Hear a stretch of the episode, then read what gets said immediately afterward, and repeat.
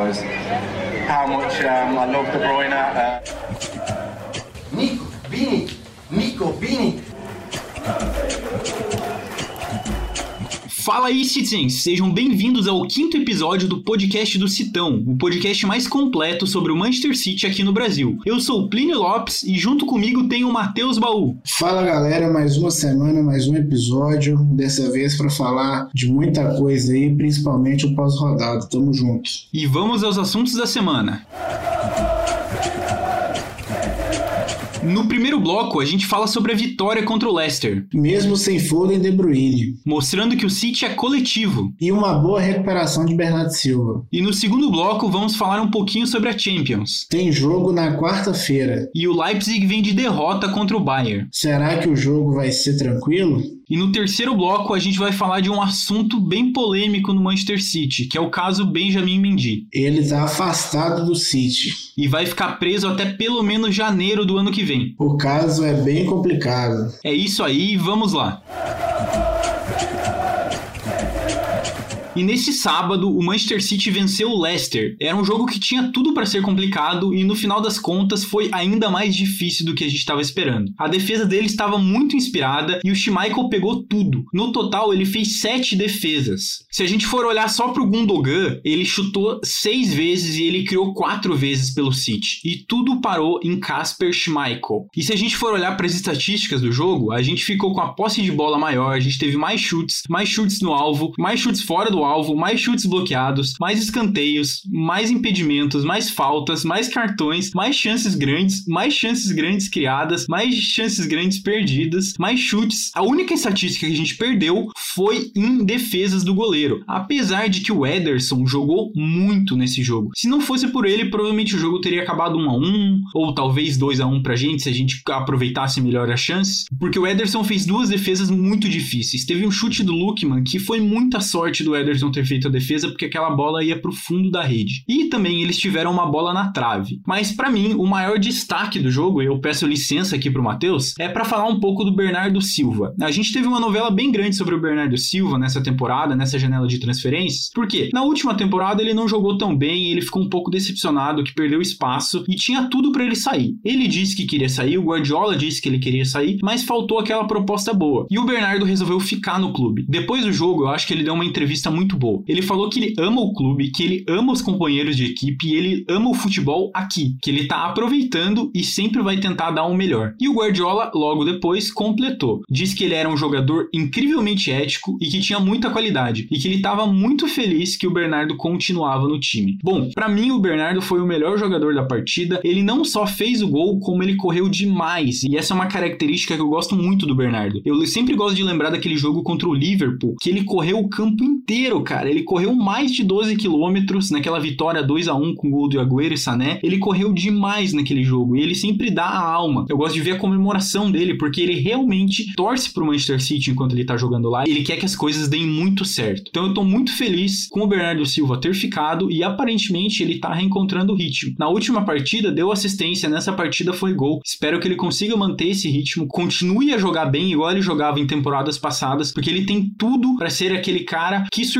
no meio campo e que surpreende na ponta. Pois é, quando a gente tem um jogador assim que ele não quer ficar, a primeira coisa que a gente pensa é o nível de comprometimento que ele vai ter durante a temporada, né? O, o Bernardo Silva não é o primeiro jogador nessa situação. A gente tem o caso do Sané, que caiu muito de produção assim na, na última temporada. Enfim, eu acho que eu destaco mais do que a partida que ele, que ele vem fazendo, não só contra o Leicester, mas os outros jogos também. Quando ele fez o gol, cara, a comemoração dele foi de, de quem quer estar tá aqui, sabe? Por mais que ele, ele, ele quisesse uma transferência por motivo, N motivos, motivos pessoais, não sei, é, talvez ele achasse que o tempo dele aqui acabou, mas é importante você ver esse comprometimento, o cara com vontade de, de, de jogar, comemorando com os companheiros e tudo mais, então isso me deixou muito satisfeito, sabe? Tem muita gente que falou que o Bernardo Silva foi o melhor do jogo, eu em partes concordo, mas eu, eu, eu acho que que para mim o melhor foi o Ederson, cara, porque ele fez algumas intervenções muito assim decisivas no jogo. Inclusive, é uma coisa que eu tava falando no, no jogo contra o Arsenal é que mesmo quando o City não é acionado, você vê um nível de concentração muito alto da defesa, né? Do, do, dos dois zagueiros, dos laterais,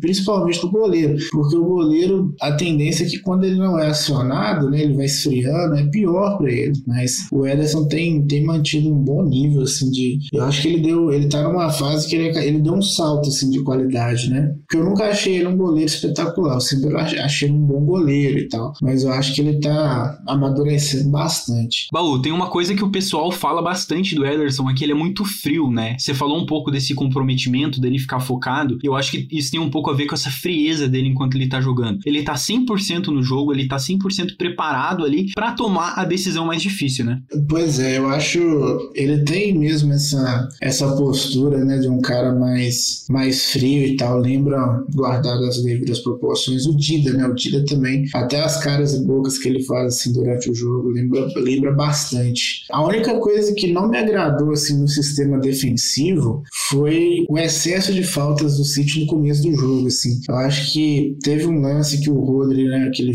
foi amarelado, foi um lance assim muito muito bobo e também teve a questão do teve um, um lance que o Rubem Dias ele foi lá na defesa do, do Leicester fazer a falta no cara é, para dar o combate. Eu achei que foram faltas bem evitáveis, assim, sabe? É, que o, o é, lógico que o Rodri é um jogador mais experiente, já é um jogador rodado, ele não ia ser expulso, mas e se tivesse que fazer uma falta, né? Eu acho que isso aí foi um, foi um ponto negativo na partida. Esse, é, esse excesso de força, mas eu acho que o nível de concentração estava tão alto que os caras não queriam perder nenhuma bola, né? E, e faz parte. Infelizmente, o, o, o, jogo contra o Leicester é sempre complicado, cara. É incrível. O Leicester, nas últimas três temporadas, ele ganhou do atual campeão em casa em todos os jogos. Então, é um adversário encardido. O próprio, acho que era o, o Volga, né, na transmissão, falou que não é todo mundo que vai tirar a ponta do Leicester em casa. Então, se você. É aquela coisa, né? A gente perdeu pro Tottenham no primeiro jogo. Aí você vem no jogo contra o Leicester e faz esses pontos, você meio que compensa. Você vai deixando um ponto para trás, você tem que ganhar uns jogos como esse, tipo é Leicester fora de casa, Liverpool no Anfield. Então, é aí que você tem que buscar os pontos perdidos, né? Então, historicamente, é um adversário chato. O Vardy sempre dá um jeito de fazer um gol na gente. Ele até fez, né? Mas assim, tava valendo, foi anulado. Mas enfim, é, é um jogo complicado, gostoso de ganhar, porque é um jogo que dá moral, um jogo físico, mais físico que tático, do que de qualidade. Assim, não foi um jogo visualmente gostoso de assistir, mas foi um jogo gostoso de ganhar, assim, na minha opinião. É, completando um pouquinho do que você falou da mentalidade dos jogadores, eu queria só trazer a entrevista do Guardiola no pós-jogo, né? Ele disse que foi uma performance excelente dos jogadores e que ele sempre tem dúvidas depois dessas paradas internacionais, como que os jogadores vão estar, tá, se eles vão estar tá bem treinados, descansados, etc e tal. Mas ele disse que a mentalidade dos jogadores desde o primeiro minuto foi excelente. Eu acho que isso é uma coisa que o Guardiola preza bastante, né? Essa mentalidade dos jogadores e como eles vão se portar. E o Guardiola também disse que, igual você, e você tá parecendo Guardiola agora, Baú, o, o Guardiola disse que a gente sempre sofre contra o Leicester e que o Leicester é um time muito chato de jogar. E esses pontinhos são muito importantes pra gente ir construindo. É claro que a gente tem jogos muito difíceis aqui pela frente, então foi muito importante a gente conseguir garantir ponto contra o Leicester, tentar não perder agora. E eu queria fazer mais um destaque, assim, é, é mas dessa vez um destaque negativo. Eu achei que o Ferran Torres não deu muito certo. É, na minha visão, foi por causa do sistema defensivo do Leicester, que ele sempre estava muito marcado. Ele teve duas ou três oportunidades de gol ali, mas ele não conseguiu. Ele sempre chutava preso, sempre tinha um jogador ali, sabe, segurando a bola junto com ele e ele não conseguia fazer aquela corrida e não conseguia bater. Mas para mim, tudo piorou quando o Sterling entrou, porque o Sterling ainda tem menos altura e menos físico do que o Ferran, assim, nessa questão de conseguir jogar nessa marcação presa. E o Sterling não encaixou muito ali. Eu não acho que o Sterling não encaixe sempre ali, mas depende muito da defesa do jogo, então eu acho que a gente tem que testar mais. E outro destaque, agora positivo que eu queria fazer, é o Walker. Para mim, o Walker foi uma pechincha no Tottenham. Ele podia não ser tão valorizado na época, mas para mim agora ele é um dos melhores laterais que existem no futebol mundial. Claro que ele ainda comete umas faltas bobas, eu odeio os pênaltis que ele comete sempre, porque ele é um pouco desleixado ali na hora de marcar dentro da área, mas cara, ele é muito rápido, ele tem uma visão muito boa de jogo. Ele sempre consegue interceptar a bola, ele sempre consegue recuperar a bola. Então assim, contra-ataque dos caras, o Walker sempre tava lá para tentar pegar a bola. Então eu acho que é um jogador muito importante aí e que foi um dos destaques da partida para mim também. É, pois é, o, o, o jogador físico, ele sempre vai so sobressair no jogo físico, porque na partida física, né, no caso do jogo contra o Leicester. É aquilo que a gente tava falando. Por que, que a gente sempre cobrou a contratação de um atacante, de um, de um, de um 9 mesmo, jogador de área? Porque tem jogo que pede, cara, não tem jeito. Você precisa de um cara, um cara bruto ali no meio da, da defesa adversária para ganhar no corpo, para ganhar o espaço, para fazer um pivô. Não tem jeito, precisa desse cara. E esse jogo provou que é, nem sempre a bola vai entrar, você precisa de um cara que empurra a bola para dentro do gol. Então, assim, é, funcionou com o gol do, do Bernardo Silva, né? É, mas é aquela coisa, o City, na ausência do camisa 9, precisa de distribuir os seus gols, seja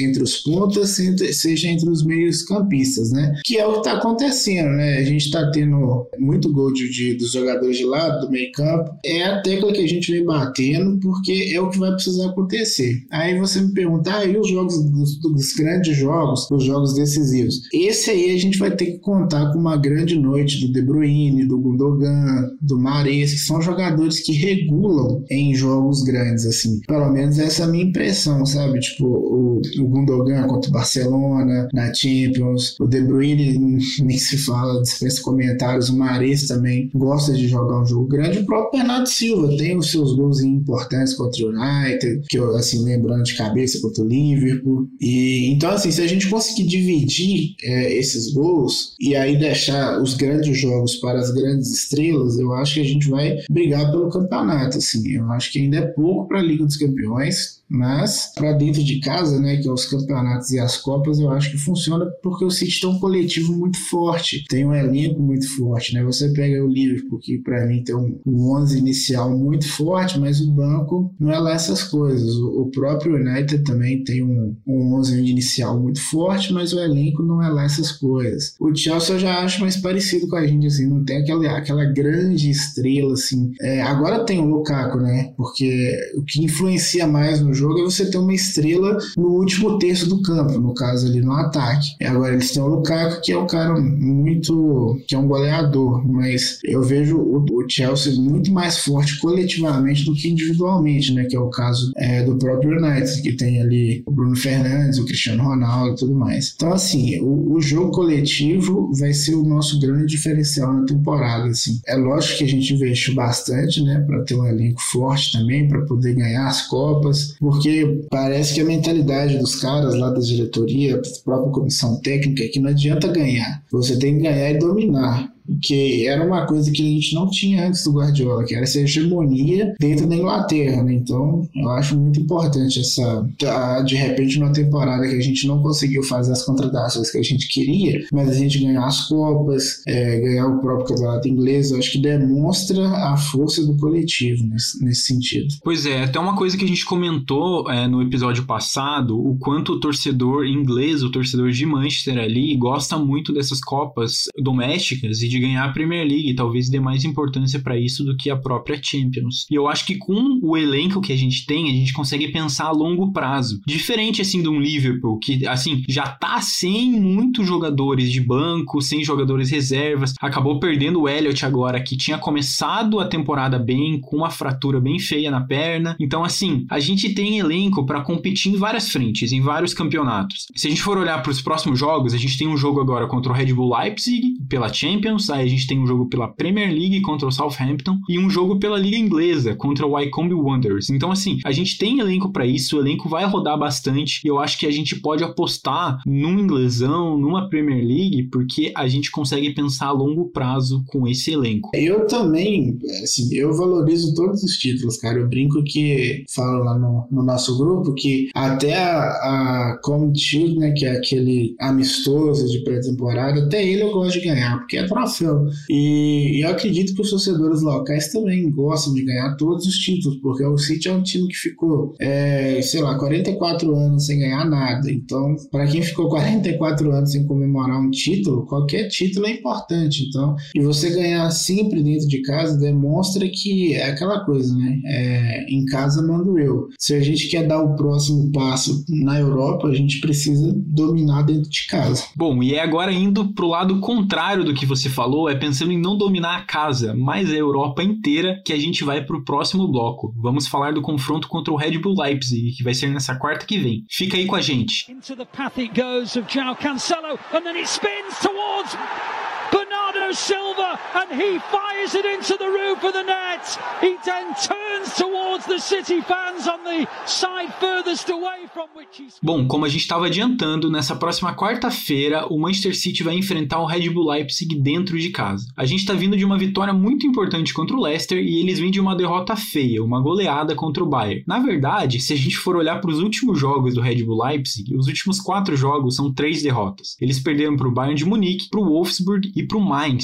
Então, assim, eles não estão muito bem. E como o Baú lembrou no último episódio que a gente comentou um pouquinho sobre o sorteio, o Red Bull Leipzig não é o mesmo time das temporadas passadas. Eles perderam muitos jogadores. Eles perderam zagueiros, atacantes, meio-campo. E além de tudo isso, a gente ainda vai ter De Bruyne e Foden. Então a gente vai estar com um elenco completo para enfrentar eles. Para mim, parece a oportunidade perfeita para arrancar uma boa vitória e começar a construir uma vantagem nesse grupo que é difícil. Porque eu penso assim, que qualquer tropeço contra o Leipzig aqui pode custar uma classificação para o mata-mata. Então é a hora da gente ganhar esse jogo tranquilamente, porque a gente tem pedreira pela frente, a gente tem duas partidas muito difíceis contra o PSG depois. No meio termo, a gente tem jogo contra o Chelsea, a gente tem jogos bem complicados. Então eu penso que é realmente a tempestade perfeita para a gente começar a arrancar bem na Champions e tentar convencer, quem sabe com algumas mudanças no elenco. Eu acho que essa escalação pode mudar, acho que alguns jogadores podem ganhar espaço para também descansar uma parte do elenco, mas eu acho que esse jogo é bem importante para o City e a gente precisa se concentrar bem nele. É, esse jogo contra o Leipzig, né? Eu acho que vai ser o Leipzig vai ser o fiel da balança aí para. Eu não acho que a gente corre risco de não classificar, mas eu acho que a gente corre risco de não classificar em primeiro, né? Que pode acabar prejudicando muito o City. Mas o City tem uma vantagem que aquele aquele jogo de meio de a quarta rodada, né? A quarta e a quinta rodada que você faz contra os adversários, aliás, a terceira e a quarta rodada que você faz contra o mesmo adversário, um caso outro fora, o City vai pegar o Bruges e o Leipzig, obviamente o PSG vão se enfrentar em dois jogos é, seguidos, né? Então assim, eu acho que é desse, é, o Leipzig vai decidir quem vai passar em primeiro. E justamente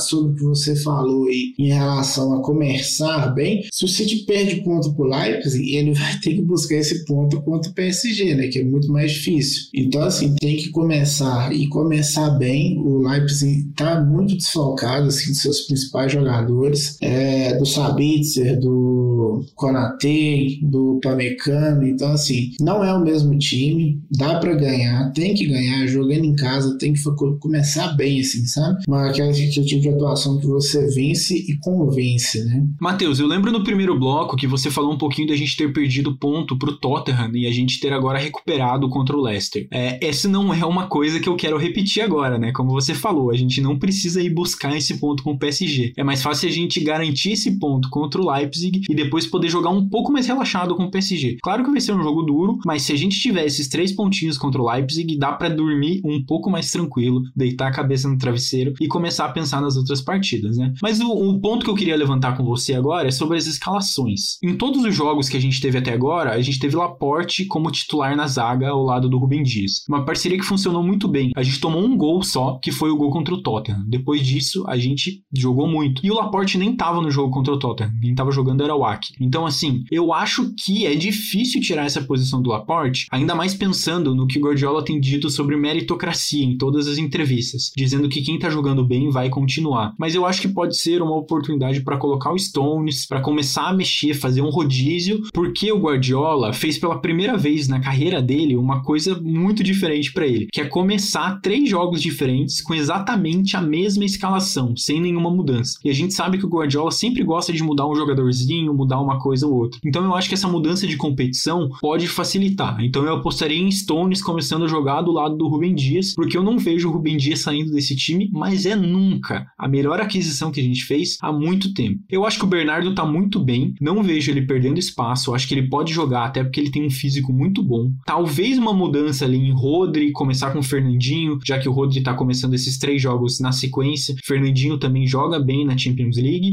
e pensando que talvez Gabriel Jesus possa ficar no banco para começar com o Sterling, para começar a colocar um Marrez no jogo, já que o Gabi não foi tão bem nesse último jogo e pode descansar um pouquinho. Não sei o que, que você acha, quais são suas impressões aí, Matheus? É, eu acho que a gente vai ter algumas mudanças, sim, até porque o, o Red Bull Leipzig não é esse monstro que a gente acha que é. Então é normal e é até necessário que o Guardiola já comece a fazer algumas mudanças assim no, no time, porque a sequência que vem depois aí vai ser muito complicada, cara. A gente tem PSG, Liverpool, Chelsea, assim, não vai faltar oportunidade de, de todo mundo jogar e vai ser preciso mesmo. Eu acho que a gente deve sim fazer algumas mudanças, até mesmo para que esses jogadores como o De Bruyne, o Fernandinho e, e o Mares e tal, que eles estejam na ponta dos cascos para esses jogos, que são os jogos mais difíceis, né, que eu citei. Então eu acho natural que haja assim uma, umas, umas mudanças no time assim, e eu acho até saudável para os jogadores, né? Porque é o seguinte, você falou aí de é, a própria questão física né, dos atletas, a gente não pode se dar o luxo de algumas posições perder os jogadores, que é, por exemplo, o Rodri. Se você não tem o Rodri, a gente só tem o Fernandinho para aquela posição. A gente não tem, é, entre aspas, uma fartura assim, de opção. Eu acho que o Maris também já está na hora dele jogar, ele terminou a temporada muito bem e o Gabriel Jesus, ele pode, eu acho que nem sei que vai ser o caso do Gabriel Jesus ir pro banco, eu acho que ele vai ser deslocado para jogar de 9, e aí o Mares entra no lugar do Ferran Torres. E o, a questão do Stones, né, que o Stones era o titular, ele não perdeu a posição por, por meritocracia e tudo mais, ele tava de férias, né? Aí o, o City jogou com outro, com outro atleta, né, com, no caso Laporte, mas o titular para mim é o Stones. Eu acho que com o passar dos tempos, tempo, sim, é uma dor de cabeça muito boa, né? A gente sofreu muito com defensores aí na, nas últimas temporadas, tirando essa última agora, com a chegada do Rubem Dias, a gente sofreu muito com a defesa. Então eu acho que é até saudável você ter várias opções, assim, é uma dor de cabeça boa, né? E sobre o Rubem Dias, só completando o que você falou, eu não acho, né? a questão dele não é nem titularidade, eu acho que ele deveria ser o capitão do time. É, o City tem essa política de valorizar os jogadores que estão há mais tempo, mas eu acho que a faixa de capitão ela deve ser encarada como um cara que tem perfil de liderança, um cara que, que fala, que comunica, então não pode ser só tempo de casa. A gente, a, o De Bruyne é uma liderança técnica, tirando o De Bruyne ali, eu acho que o único que, que merece mesmo a faixa é o Fernandinho, que ele é um líder nato, mas o Fernandinho não joga. Ele está sendo preservado para os jogos mais importantes. Então, eu acho que por, pelo fato do Rubem Dias estar tá sempre disponível e tal, eu acho que ele deveria ser o capitão. É, não só o titular, mas o capitão também. E em relação às mudanças, é isso. Eu acho que tem que fazer mesmo. A gente precisa de, dessa rodagem no elenco, porque a gente viu né, o que aconteceu com o Liverpool na última temporada. Eles foram perdendo jogadores por lesão e por, por quê? Porque não tinha um elenco tão é, com muitas opções. Então, o que acontece? Se você tem um elenco com opções, você usa para evitar esse tipo de situação. Só para complementar a parte do capitão, a gente teve uma fala bem relevante do Guardiola enquanto a gente estava na janela de transferências, né? Ele disse que o City ia esperar para ver se chegava mais alguém para decidir quem seria o capitão. E parece até cômico pensar nessa frase dele agora, porque não chegou ninguém e eles sabiam que não ia chegar ninguém. Então acho que já tá mais do que na hora do Rubem Dias receber essa faixa também. Eu concordo totalmente com você, Baú. É, bom, a gente falou um pouco de rodagem no elenco, mas a gente tem que uma coisa certa para esse jogo. A gente não vai contar com Benjamin Mendy nem para essa, nem para as próximas e nem para esse ano. E esse é o assunto do nosso terceiro bloco. Fica com a gente.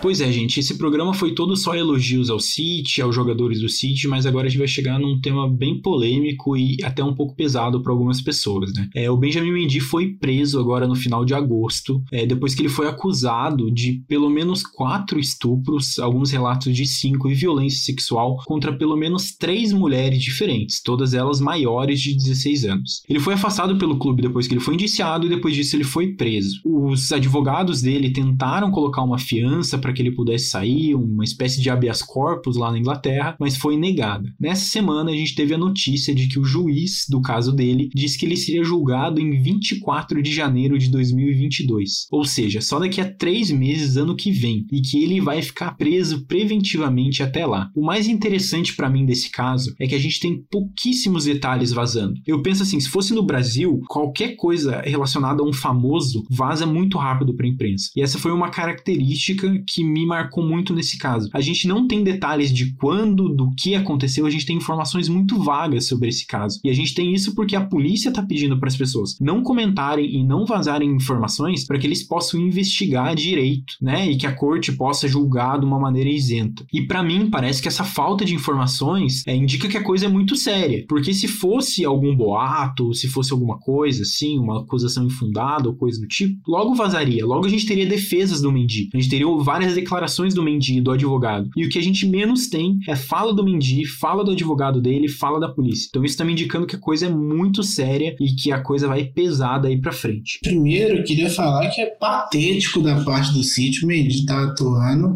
é, antes né, ele tava atuando já com essas acusações na, nas costas, né? O cara tinha que ser afastado assim de imediato. Pois é, né, Matheus? Ele foi preso em novembro do ano passado e desde então o City já sabia de tudo, né? É, complicado, cara. Você vê que o, fica parecendo que o clube, fica parecendo não? O clube passou um pano aí para a situação do jogador e assim, pode ficar um pouco mal que eu vou falar, mas assim, o Mendy, ele já é um jogador com histórico muito negativo, assim, de comportamento, é, de comprometimento, você vê que ele é um jogador mais preocupado com rede social, então assim, não é nem um jogador, assim, titular, tipo, sei lá, o De Bruyne pro City é, de, defender, assim, dessa forma, sabe, passar esse plano. Não tô falando que se fosse o De Bruyne podia fazer isso, não, tô falando que não dá pra entender a postura do City, sabe? Porque é, o Mendy é mais um problema pro City do que qualquer outra coisa. O jogador vive machucado, quando machuca não, é, ele não faz os tratamentos certo. O jogador parece que ele é viciado em rede social, enfim. Ele já, já é um problema ambulante, né? Então, assim, a, a, tá tudo errado nessa história. O único certo aí é a polícia aí que tá é, conduzindo a investigação do jeito que tem que ser, não tem que transformar isso num circo, no, no entretenimento, né? Isso não é entretenimento, essa coisa séria. E eu espero, assim, que. para mim tá claro, assim, que o cara é culpado. Se ele não fosse. Eu não sei se ele é o culpado de, de todas as, essas acusações aí, mas alguma coisa ele fez pro cara tá preso, sabe? Ainda mais um cara que é rico, jogador, o cara tá na mídia. Então, assim, alguma merda ele fez. Então, eu acho que o, a, a condição tem, tem que ser essa mesmo. A gente vai esperar para saber o que, que, que vai ser decidido. E o City agora paga o pato, porque da sua própria incompetência, porque ele não afasta o jogador antes. O jogador fica treinando, entendeu? Eu quero saber o que o, treinando e jogando, né? Eu quero saber o que, que o City vai, vai fazer para poder, de repente, melhorar a sua imagem em relação a isso, porque você vê o City que ele é muito atuante na, em causas sociais,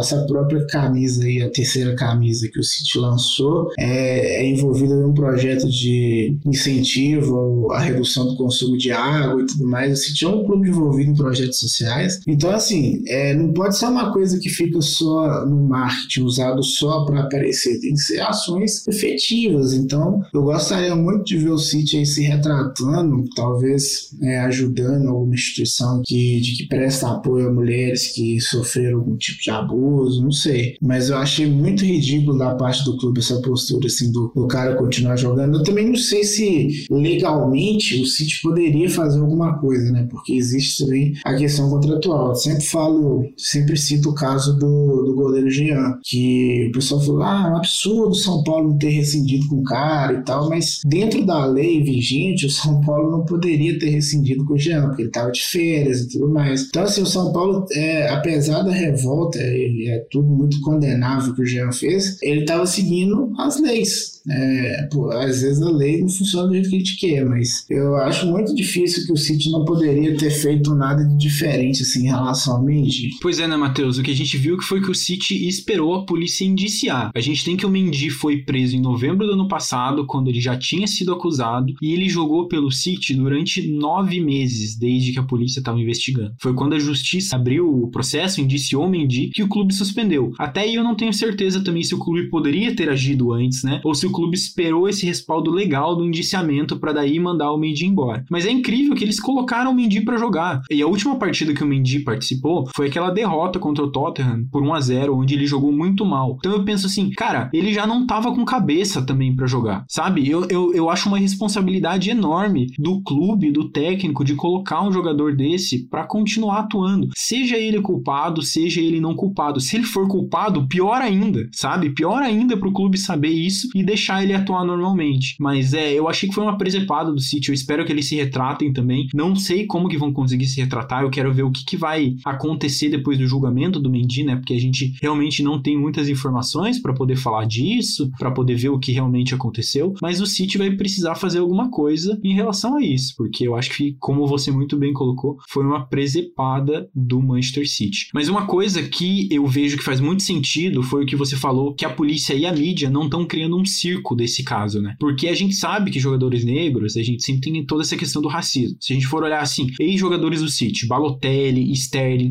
eles sempre são atacados duramente pela mídia. E a gente vê que não tem esse ataque é superficial da mídia em cima do Mendy, reforça a minha tese de que a coisa é séria, sabe? Que eles estão tratando de uma maneira séria e que não estão vazando coisa, justamente para não criar esse circo e não dar margem para especulação e não dar margem para conseguir mudar alguma coisa, sabe? No caso, eu acho que eles que a polícia tá tratando a coisa de uma maneira muito séria e até o momento bem independente, assim, sabe? Porque teve toda uma investigação, teve uma investigação de nove meses até indiciar ele e agora ele tá preso, não tá sendo solto, então significa para mim que a coisa é um pouco séria. E aí é mais ou menos isso que você falou mesmo. Se de repente não teria embasamento legal para demitir o jogador, rescindir o contrato, essas coisas, mas poderia ter afastado cara, né? Tipo, é, você vai ficar aí treinando, você pode usar academia, essas coisas, continuar fazendo seu treinamento, mas é, jogar e treinar com elenco sem chance, cara. Tipo, essas são acusações muito sérias, né? Então, é, o City poderia até inventar uma lesão aí pro cara, ó, o Mendy vai ficar, sei lá, seis meses parado. A gente nem ia ligar, ia ser, ah, Mendy sendo Mendy, né? A gente, se a intenção do clube era preservar o atleta de alguma forma, então que fosse feito dessa forma. Então o cara tá lá, tá jogando, tá servindo de exemplo para outras pessoas. Então, enquanto o cara tá com acusação de, de esses crimes tão pesados, eu acho assim, muito imprudente. Também tem a questão do rendimento. O Mendy com a cabeça boa já não tá rendendo, imagina ele com, com tanto problema assim, né? É, enfim, a contratação do Mendy foi, foi tudo errado, foi desde o começo, foi muito caro. Jogador que claramente tem problema de manter o físico, tanto de lesão quanto de peso. Enfim, deu tudo errado nessa contratação aí. Não vejo a hora de se livrar do Mendy, que se ele tiver errado, que ele pague, seja preso, continue preso, ou se ele não fez nada, ele vai jogar em outro clube, porque para mim já encheu o saco já. E Matheus, eu acho que é hora pra gente também fazer um meia-culpa aqui sobre o caso Cristiano Ronaldo, né? A gente tá batendo aqui no Mendy, falando do Mendy, de toda essa acusação de estupro, mas a gente comemorou muito quando o Cristiano Ronaldo estava sendo linkado com o City, a gente queria muito ele jogando aqui. Eu até lembro que um seguidor nosso no Twitter mandou uma mensagem perguntando: "Tá, vocês estão falando do Mendy e o Cristiano Ronaldo que tá vindo pro City?". Bom, ele não veio pro City, mas a gente ainda ficou feliz que ele estava vindo. E o Cristiano Ronaldo tem uma acusação muito séria de estupro que aconteceu há muito tempo atrás, quando ele era jogador do Manchester United na primeira passagem, que aconteceu lá nos Estados Unidos contra uma modelo. É, bom, ele fez um acordo, né? Só para resumir um pouco a história, o Cristiano Ronaldo fez um acordo com ela, pagou uma quantia em dinheiro para que ela não falasse nada, para mídia não falasse nada para ninguém. Ele nunca admitiu o estupro, ele sempre negava, Mas, por conta desse acordo, que ele admite que fez esse acordo e que pagou o dinheiro, muitas informações não eram divulgadas, não se tinha muitas informações. E foi só agora, ano passado, ano retrasado, que ela voltou a entrar na justiça, dizendo que o dinheiro não importava, porque ela estava com muitos problemas, assim, sabe? Problemas psicológicos e tal, causados por esse abuso, né? Suposto abuso do Cristiano Ronaldo, e o processo foi reaberto. Então, com esse processo reaberto, o Cristiano Ronaldo ele nunca foi inocentado, né? É, dessa acusação. É, aconteceu que por conta daquele acordo, nunca tinha sido julgado por um juiz e nada tinha acontecido. Mas agora esse caso tá reaberto, ele tá rolando de novo e a gente vai ver o que acontece. Então, assim, eu gostaria de fazer essa espécie de meia-culpa aqui no podcast, né? Que a gente elogia, fala muito do Cristiano Ronaldo, mas ele tem uma acusação bem similar a essa do Mendy, né? Eu vou ser sincero Plínio, até o momento que o, o Lucas, o Lucas Donato, né, que é o Mr. Posse lá no Twitter, falou, eu não tava nem lembrando disso mais, sabe? Tipo, foi uma. Fiquei tomado pelo, pela o êxtase da possibilidade que eu até esqueci dessa, desse detalhe. Então eu acho que é, a gente tem que. Assim, a gente não sabe o que aconteceu. É, e é assim, lá, o cara quando é famoso, às vezes ele prefere pagar pra pessoa não falar e ele evitar o desgaste do público, né? Ele tá na mídia com acusação assim, por mais que o cara esteja certo. E, mas eu, eu sou do. Eu tenho seguido a linha assim que se você. É, você tem sempre que dar a credibilidade para a vítima, né? São raros os casos em que a pessoa vai denunciar um estupro sendo que ela não foi estuprada, né? Tipo, teve o caso do Neymar recente é, com a Nájila, mas assim, são, é muito a proporção de, de casos de denúncias que são verdades para denúncias que são falsas é assim, é ridículo. Então, eu acho que a gente tem sempre que dar esse voto de confiança para a vítima, porque é, é uma coisa que tá aí, cara, não adianta. Acontece mesmo todo tempo. Assim, ó, depois eu até fiquei meio assim, putz, ainda bem que não veio, porque toda essa confusão, assim, fica.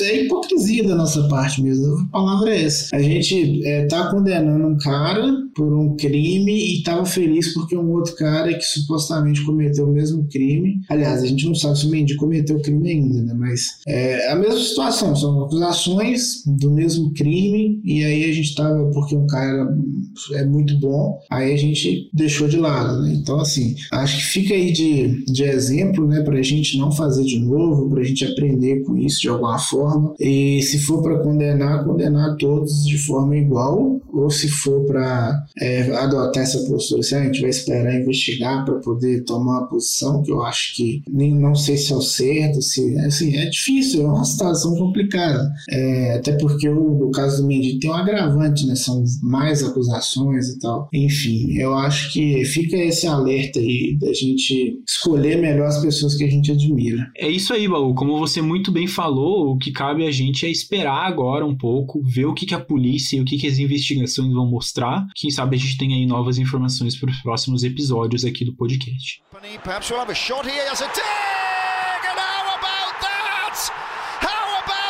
E é assim que o podcast do Citão chega ao fim. Ele é uma produção da Icarus Produtora e do Manchester City da Depressão. A direção geral e a produção são feitas por Plínio Lopes. O apoio de produção, a edição, finalização e mixagem são feitas por João Rai. A divulgação é feita por Matheus Eleutério. Tchau, baú. Até a próxima. Falou, Plínio. Falou a galera que escuta a gente aí. Muito obrigado pela sua audiência. Em breve a gente vai estar voltando aí com uma convidada especial para falar sobre o homem que assina o cheque, o Sheik Mansur. Tá? A próxima. Valeu, tchau, tchau.